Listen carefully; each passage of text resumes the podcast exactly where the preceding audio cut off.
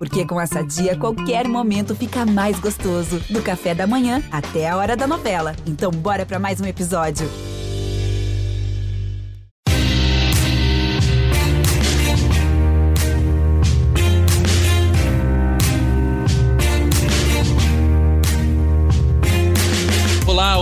GE, eu sou o Rodrigo Capelo e este é o Dinheiro em Jogo.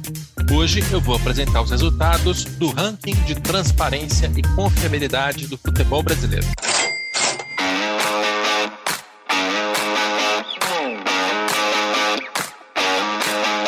Este é um episódio diferente porque ele vai ter uma duração mais curta, eu não vou ter um convidado participando desde o começo e eu recomendo fortemente que você ouça esse podcast e também leia o texto que eu vou publicar no meu blog no GE, uma longa reportagem, um ranking de transparência e confiabilidade baseado nos balanços financeiros publicados pelos clubes de futebol em 2021, com referência a 2020. Esse ranking ele nasceu no ano passado, quando, fazendo a minha série de finanças sobre os clubes de futebol, eu recebi a sugestão do César Grafietti, economista, já citei aqui várias vezes, ele vai contribuir nesta conversa com alguns áudios e também participou desse levantamento. O César me disse: você deveria fazer um ranking para medir a qualidade dos balanços, para medir a transparência dos clubes de futebol. E fiz no ano passado. A repercussão ela foi muito boa, tanto com o público, com torcedores que leram, gostaram, deram audiência, elogiaram nas redes sociais, quanto com os próprios clubes de futebol. Eu posso citar aqui Logo depois da publicação desse ranking no ano passado, recebi uma ligação do vice-presidente do Bahia, do Vitor Ferraz, me perguntando por que o Bahia não tinha pontuado em determinado item, o que, é que eles poderiam fazer para conseguir pontuar no ano seguinte. Eu expliquei, era uma questão de relatório, eles não tinham feito uma introdução para o balanço, acataram a sugestão, passaram pelo é, quadro de sócios, mudaram e neste ano apresentaram uma introdução, porque estão interessados em ter a melhor nota possível para demonstrar para a torcida como transparência é um ponto importante da administração. Não só o Bahia, o América Mineiro também me ligou, tanto no ano passado, depois da publicação, para entender melhor os critérios e saber o que tinha faltado, quanto também nesse ano me perguntando se ia ter o ranking de transparência. Até por isso, até pela cobrança que me fez o América Mineiro, eu publiquei em 15 de março no blog a lista com todos os critérios, todas as perguntas que seriam feitas tudo aquilo que o balanço precisaria ter para pontuar neste ranking. Então, as regras foram antecipadas. Essa foi uma melhoria que eu fiz este ano. Outra melhoria é que nós teremos, pela primeira vez, a opinião de especialistas. No ano passado, era um ranking é, com critérios objetivos, limitados e uma nota. Dessa vez, a gente mantém essa estrutura, mas tem também avaliação de especialistas de mercado. E aí eu vou aproveitar para apresentar quem são. Um deles eu já citei aqui no podcast, o César Grafietti, economista, responsável pelo estudo anual sobre as finanças do futebol brasileiro no Itaú BBA desde 2010. Então, é alguém que tem experiência de mercado financeiro, foi superintendente de crédito do Itaú BBA e também tem proximidade com o futebol, estuda os balanços há mais de 10 anos, é consultor da CBF para o assunto do fair play financeiro, ele que está montando a fórmula do fair play financeiro, então é alguém que combina o melhor dos dois mundos. Temos também o Benny Kessel, ele é contador, ele trabalhou na Autoridade Pública de Governança do Futebol, a APFUT, trabalhou lá durante alguns anos e depois foi também presidente da APFUT, um órgão que foi criado pelo governo na ocasião do Profut, a renegociação de dívidas de clubes com o governo. Lá tinha algumas regras para serem seguidas e a, a fiscalização que, essa, que esse órgão fazia se baseava nos balanços financeiros. Então, de novo, é alguém com experiência de mercado e também com bastante experiência no futebol. E temos também o Tiago Salomão. Ele é analista financeiro com ênfase em balanços criador do canal Stock Pickers e sócio da corretora XP Investimentos. A vantagem do Thiago é que ele tem a experiência de mercado, ele é especialista nisso na profissão dele, ele conhece balanços de empresas de segmentos variados, mas ele não tem muita proximidade com futebol. E nesse caso é uma vantagem porque ele vai ter um olhar é, mais inédito em relação aos balanços e vai saber fazer uma comparação entre o que ele encontra no mercado em outros segmentos e o que os nossos clubes praticam para saber como estamos. Esse é o nosso time de especialistas, cada um deles avaliou todos os 38 balanços financeiros que foram publicados entre clubes de séries A, B e C, deram notas para cada um desses balanços. A média entre as, três, entre as três notas é aquilo que está publicado no blog, que eu vou citar aqui algumas para você ter uma ideia do que a gente está falando. Muito bem, antes de começar a mostrar as notas dos clubes efetivamente, eu vou rodar um áudio de cada um, porque eu fiz algumas perguntas. Para o César, inicialmente, eu perguntei é, se nesses 10 anos de estudo do Itaú BBA que ele tem feito, se ele reparou algum progresso do futebol brasileiro. Estamos melhorando? Estamos piorando? Fala aí, César Grafietti.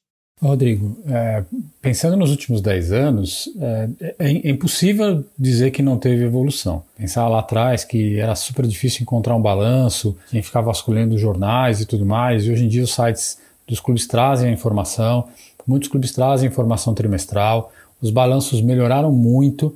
Então, acho que hoje o nível de transparência que a gente encontra nos clubes de futebol é muito maior do que há 10 anos. A gente pode discutir, debater se ele é o necessário, se é suficiente, se todos fazem. Mas, de fato, eu vejo com muito bons olhos o nível de evolução e transparência que nós temos hoje, comparado a 10 anos, e especialmente se compararmos com outros países, especialmente na Europa. É, tirando a Inglaterra, que a gente consegue os balanços anuais dos clubes, em boa parte dos outros países é muito difícil encontrar balanço. Né? Eventualmente você consegue achar Real Madrid, Barcelona, é, a Juventus que é capital aberto, é, mas clubes como Bayern, clubes como Milan, Juven, é, Inter, enfim, outros clubes não divulgam balanço com a mesma facilidade que temos no Brasil. Então, a despeito de qualquer nível de evolução que a gente ainda precisa ter, é, eu acho que em 10 anos nós evoluímos evoluímos bastante. O César citou balanços do futebol europeu, então eu vou abrir um parênteses, porque eu acho que essa é uma curiosidade que pode te interessar. Eu também tenho a curiosidade de procurar esses balanços de clubes europeus, tanto para fazer o meu trabalho, quanto para ter um arquivo bem completo dessas informações. Na França, é um país fácil de trabalhar porque a Liga de Clubes publica anualmente um relatório com todos os números financeiros, então, receitas e despesas, ativos e passivos, resultado, lucros e prejuízos de todos os clubes da primeira e da segunda divisões. Não tem notas explicativas, parecer de auditoria externa. Quem quer mais detalhe precisa procurar os balanços em si, e aí sim é mais difícil de encontrar. Mas pelo menos para quem quer fazer um apanhado geral, tem as informações disponíveis e organizadas pela liga dos 40 clubes. É bem legal. Na, na Inglaterra, é, que é o país mais fácil de trabalhar, a gente tem um site do governo britânico chamado Companies House, em que você procura os clubes de futebol lá, assim como qualquer outra empresa, encontra os balanços financeiros desde os anos 70, às vezes anos 60, você consegue um histórico bem bom dos balanços dos clubes ingleses. Então, a Inglaterra também é um lugar bem fácil de completar a primeira segunda divisões sem muita dificuldade. A Espanha, apesar de ter uma lei recente chamada Lei de Transparência, que obriga os clubes a publicar os seus relatórios, os seus balanços em site, nem todos obedecem. Então, tenho alguma dificuldade para completar a primeira divisão, por exemplo. Sempre dá para fazer ali 18, 19 clubes, é, falta algum, demora. Eventualmente a gente consegue fechar esse quadro, mas dá um pouquinho mais de trabalho, apesar da lei. A Itália é a mesma coisa. Os clubes eles publicam alguns facilmente, outros demoram um pouco, e muitos eu acabo comprando num site também do governo, eles têm os balanços à disposição é, por um valor simbólico, eu não lembro quanto é, se é 2, 3 euros, mas é pouca coisa, é, só que vezes a quantidade de balanços que eu pego, vezes a quantidade de clubes, é, eu sei, eu acabo gastando dinheiro com balanço de clube de futebol na Itália, me julgue. E para finalizar, na Alemanha a gente encontra também os balanços no Diário Oficial da Alemanha, com a diferença de que lá a legislação ela permite que se publique é, com um intervalo de dois anos. Então, estou sempre um ano atrasado. E não são todos os clubes também. Tem alguns clubes que fazem parte de empresas maiores, então eles não publicam o balanço individual do clube. E é como assim, é, Bayer, você não consegue encontrar no balanço da Bayer uma linha só do Bayer Leverkusen. Eu tenho esse tipo de problema ali na Alemanha, não dá para fechar a primeira divisão, é um problema realmente. Aqui no Brasil, a gente tem os balanços publicados desde 2003. Né? A Lei Pelé foi sancionada em 98, ela coloca essa obrigação, os clubes começam a cumprir em 2003 e não são todos. né, fechar a primeira divisão inteira, eu consigo fazer a partir de 2008 ou 2009, por ali. É, todos os balanços de todos os clubes da primeira divisão não, não dava mesmo depois que essa lei se tornou obrigatória. E mesmo agora, se a gente comparar, né, são 60 clubes de séries A, B e C, é, 38 publicaram balanços em 2021, muitos fora do prazo. Então, o Brasil ele tem uma situação que é muito melhor do que vários outros países, mas que ainda não é a ideal. Esse é o resumo, fecho parênteses e faço aquela mesma pergunta para o Benny Kessel. O Benny tem vários anos de trabalho na Apfoot, está acostumado a acompanhar balanços. Benny, a gente tem melhorado ou piorado em termos de transparência? Rodrigo, eu acompanho a demonstração contábil dos clubes de futebol há mais de uma década. Sem dúvida nenhuma, houve uma evolução muito grande nesse período. Há uma década atrás não se falava em disponibilizar informações pelos sites dos clubes, não se falava em transparência. Hoje, praticamente todos os clubes têm lá o seu, a sua aba de, de transparência, onde disponibiliza informação não só para os sócios e conselheiros, como para o público em geral. Os clubes perderam o medo de, de é, demonstrar essas informações. Antigamente, inclusive, os sócios e conselheiros tinham dificuldade não só de acompanhar, como de entender Hoje você vê até é, torcedor na internet cobrando que o clube seja transparente, cobrando que o clube divulgue as suas informações. É, sem dúvida nenhuma evoluiu, tem um caminho muito longo ainda para evoluir, para chegar, usando o termo da moda, para chegar no patamar de outros mercados. Mas, sem dúvida nenhuma, foi um avanço grande e eu tendo a achar que a Perfute, a partir de 2016, contribuiu para que esse processo se, se consolidasse. Este é o BN Kessel e eu ainda vou perguntar para o Tiago Salomão uma pergunta um pouco diferente, porque é, em vez de perguntar sobre o progresso, se melhorou, se piorou, como é a primeira vez que ele pega balanço de clube de futebol para ver, a minha pergunta é: o que, que você achou? O nível de transparência, o nível de confiabilidade, ele é próximo daquilo que você encontra em outros segmentos? Bom, análise do balanço dos clubes, acho que o primeiro destaque é que eu fiquei impressionado com a riqueza de detalhes que alguns trouxeram né? Porque a gente está acostumado a analisar balanço de empresas de capital aberto e você já vê uma riqueza de números e detalhamentos que empresas que têm as suas obrigações ali com os órgãos reguladores, elas são obrigadas a, a mostrar, né? E os clubes, alguns deles trouxeram balanços extremamente detalhados, é, passando várias informações que vão além do que é obrigado, o que facilita muito o entendimento até de quem não necessariamente é um contador, é um analista. Fica muito mais fácil de fazer a leitura dos números. Por outro lado, tem os balanços lá que são um pouquinho menos amigáveis ali, né? O torcedor que quer ver mais o detalhe ali, ele vai ter que ser bem apaixonado mesmo para olhar nos detalhes dos números, porque o clube não ajudou muito não a tornar a, a leitura mais, mais fácil. Legal também saber que os nossos clubes estão com notas é, positivas, né? Tem, tem outras empresas em outros setores que não conseguem ser tão transparentes quanto os nossos clubes. Lógico, tem uma diferença de clube para clube, então você vê que ele já citou algumas referências positivas. É, tem clubes com balanços muito bons, clubes com balanços muito ruins, e esse passa a ser o nosso ponto daqui em diante. Eu vou citar a pontuação, lembrando que esse é um trabalho que tem 10 perguntas, nove perguntas é um ponto cada uma. Então, se você responde a, a resposta favorável, né, recomendável, saudável, você ganha um ponto. Se você não responde ou responde negativamente, você não ganha ponto nenhum.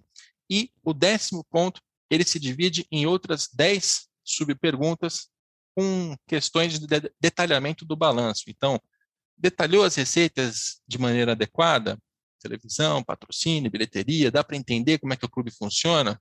0,1 detalhou as despesas, detalhou a folha salarial, detalhou a folha salarial do futebol profissional para ter esse detalhe para permitir análises mais consistentes, 0,1.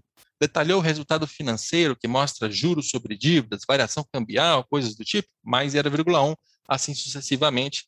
Então, os clubes eles têm de 0 a 10 uma nota para questões de transparência e de confiabilidade.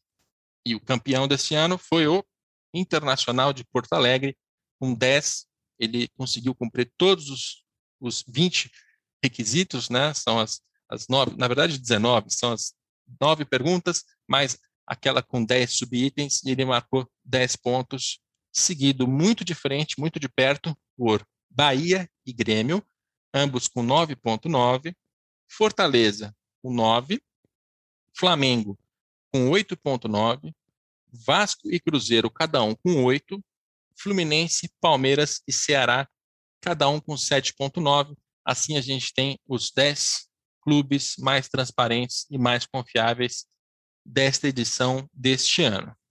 Do outro lado, a gente tem um monte de clubes que não publicaram balanço, então, nesse caso, muitos deles zeraram, né, por total falta de informação, não tinha com o que trabalhar. Tem algumas exceções, como, por exemplo, o Paysandu tem um portal de transparência que é legal, que publicou é, balancete de 2020, balancete de 2021, orçamento de 2021, tem uma iniciativa ali de transparência, mas ele não publicou o balanço anual, auditado, com parecer, as notas explicativas, isso não foi publicado pelo Paysandu. Então, ele tirou três, que é uma nota bem baixa, mas pelo motivo de não ter publicado o balanço apenas alguns dos outros itens que eu considero aqui como itens que indicam transparência. Entre aqueles clubes que publicaram balanço que foram muito mal, nós temos o Ituano com 0,7, um balanço muito ruim, um balanço que tem ali basicamente ativo e passivo, receita e despesa, mas não tem nota explicativa, não tem parecer de auditoria externa, não dá para ter certeza sobre nada que está sendo publicado no balanço do Ituano. Mesma situação do Red Bull Bragantino, do qual eu publiquei, inclusive, já um texto na, no meu blog, fiz um comentário no Sport TV, até um comentário um pouco mais duro, porque sendo um clube de primeira divisão, um clube que é empresa, um clube que tem um dono estrangeiro, né, uma empresa austríaca de energéticos, esperava-se muito mais do Red Bull Bragantino em termos de transparência, em termos de confiabilidade. É um clube que tomou a decisão deliberada de esconder informações no seu balanço financeiro. Então está com uma nota bastante baixa, bastante decepcionante, 2.3 para você ver todas as notas. De novo, vai lá no blog que você vai encontrar o conteúdo completo. Agora, eu vou perguntar para os nossos especialistas o que, é que eles acharam de clubes, né? Os seus, as suas impressões de casos positivos e casos negativos. Lembrando que as notas específicas de cada um não serão abertas. Eu fiz isso de maneira confidencial para que eles tivessem a segurança de que poderiam avaliar confortavelmente todos os balanços sem ter nenhum tipo de dor de cabeça posterior à publicação. O que você vai ver lá no site é a média entre as três notas. Agora, nesses áudios, eles estão livres para destacar pontos positivos e negativos como quiserem. Começo novamente com César Grafietti. Quais foram os destaques, na sua opinião, César? Na questão da transparência, acho que a gente tem que olhar, olhar sobre dois, duas visões. Né? A primeira é a dos balanços ali de fim de ano, balanços anuais, e como eles são apresentados. É, acho que a maior parte dos clubes faz um bom trabalho, é, com destaque, eu acho que para o Flamengo, para Grêmio, é, o Fluminense faz um bom trabalho, é, são clubes, o São Paulo faz um, tem um balanço muito claro, muito transparente, é, e aí você vai ter ali Bahia, é, Fortaleza, Ceará, enfim, mesmo Internacional, Atlético Paranaense, ou seja, a gente tem bons balanços. acho que tem alguns balanços que ficam um pouco aquém, como o Corinthians, o, o, o Palmeiras tem um balanço quase bom, é, o Santos também tem um balanço com algumas dificuldades, mas em geral, assim, diria que a maior parte dos clubes aí, exceção para mim clara e infelizmente clara, é a do Bragantino, né, do Red Bull Bragantino, que tem um balanço paupérrimo, que ali só com pouquíssimas informações, sem nota explicativa, sem nada, o que, considerando uma indústria que evoluiu muito nos dez, últimos 10 anos, é, deixa muito a desejar. Agora, se a gente for pensar sobre uma outra ótica, né, a ótica de, da qualidade constante das informações, é, que eu diria que aqueles clubes que são transparentes a ponto de divulgar o orçamento, de divulgar balancetes trimestrais, de dar informações com mais frequência, aí nós temos poucos casos é, que eu vou chamar de relevantes. O Flamengo, o Grêmio, é, o Fluminense, o Bahia consegue fazer bem isso, o Internacional um pouco, o Palmeiras e o Corinthians eventualmente, o Santos também ainda consegue. E aí eles têm um pouco mais de proximidade com o torcedor, né, à medida que o nível de informações melhora. Mas aí todo o resto dos clubes, a grande maioria deles, não consegue dar um nível de informação constante para o torcedor que permita entender a situação do clube ao longo do ano. A gente acaba vendo sempre o balanço final é, mais detalhado, mais informado, mas ele não é suficiente, ele não é a única ferramenta, o único instrumento de análise. O ideal seria que a gente tivesse orçamento, né, um orçamento bem feito, tivesse ali um plano de ação de, do que o clube pretende fazer para os próximos anos e informações trimestrais para que a gente possa ir enxergando a evolução que o clube está tendo ao longo do ano. Tirando esses que eu citei com bons exemplos de, de recorrência de informação, o resto ainda deixa muito a desejar. Muito bem.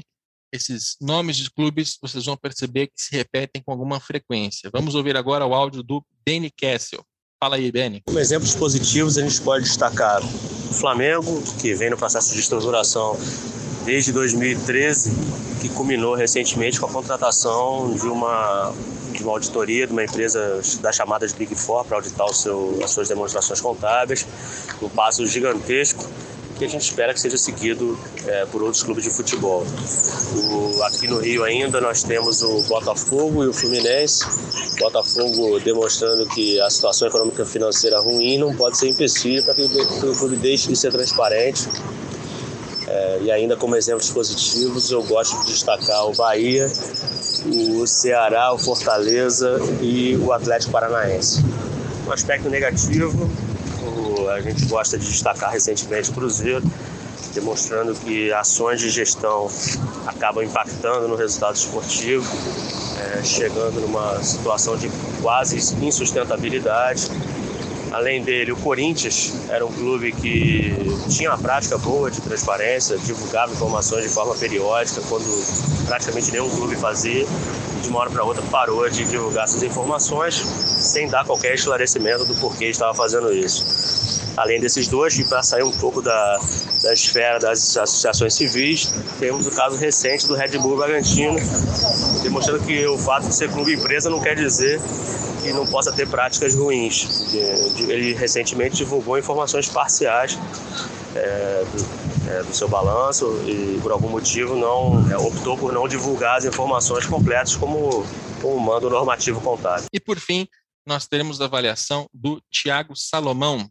Tiago, Quais foram os destaques positivos e negativos, na sua opinião, em relação aos, aos, clubes? Acho que os exemplos positivos são aqueles já conhecidos pelo público, né? Acho que o Flamengo e o Palmeiras, pelo que tem feito é, fora de campo, é, também trouxeram ali um, uma. se tornaram uma referência legal ali de balanços a serem lidos, né? Acho que até quem não é muito familiarizado com o mundo das finanças é, pode acompanhar lá e entender. A mesma coisa o Grêmio, o Atlético Mineiro, o Bahia, o Ceará, foram todos balanços mais legais. E fica muito evidente quando você olha esses números, aí você vai, por exemplo, para o balanço do Curitiba, pro, do Red Bull Bragantino, ou RB Brasil, do Corinthians, do Atlético Goianiense, foram balanços que não foram ali tão é, não, os torcedores não foram assim tão agraciados com informações como os balanços dos outros times. Aí está Thiago Salomão, analista financeiro, criador do canal Stock Pickers. Antes dele, Benny Kessel, ex-presidente da Apfoot, e antes dele também o César Grafietti, economista, responsável pelo estudo sobre as finanças do futebol brasileiro no Itaú BBA. Agradeço muito a participação dos três, uma participação é, por gosto mesmo, eles não receberam nada para ter esse trabalho, ficaram tendo um jornalista enchendo o saco deles aí para mandar as notas, para ver os balanços, foram 38 balanços, um, um trabalho considerável, então agradeço de coração a participação dos três.